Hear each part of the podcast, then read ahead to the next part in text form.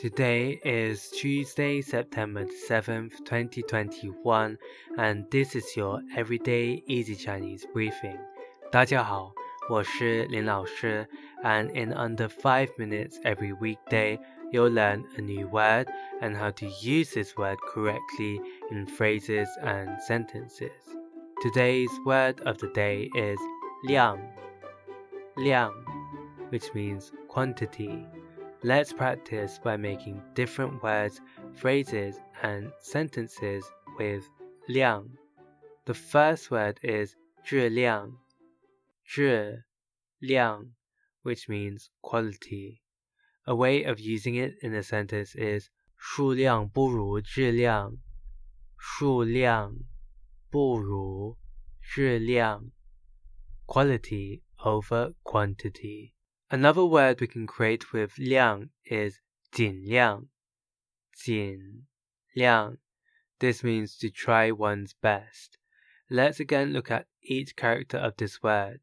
尽 means to use up and 量 means quantity. So it literally means to use up everything.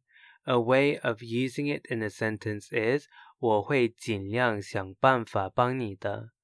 我会尽量 想办法帮你的。I will try my best to think of a way to help you.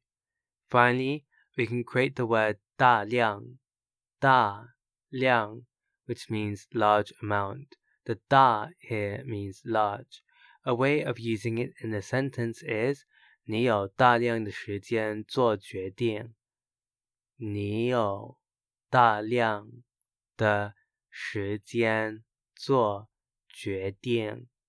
You have a large amount of time to make a decision. Today, we looked at the word 量, which means quantity, and we created other words using it. These are 质量, quality, 尽量, to try one's best, and 大量, large amount. To see this podcast transcript, please head over to the forum section of our website www.everydayeasychinese.com where you can find even more free Chinese language resources. See you again soon for more practice.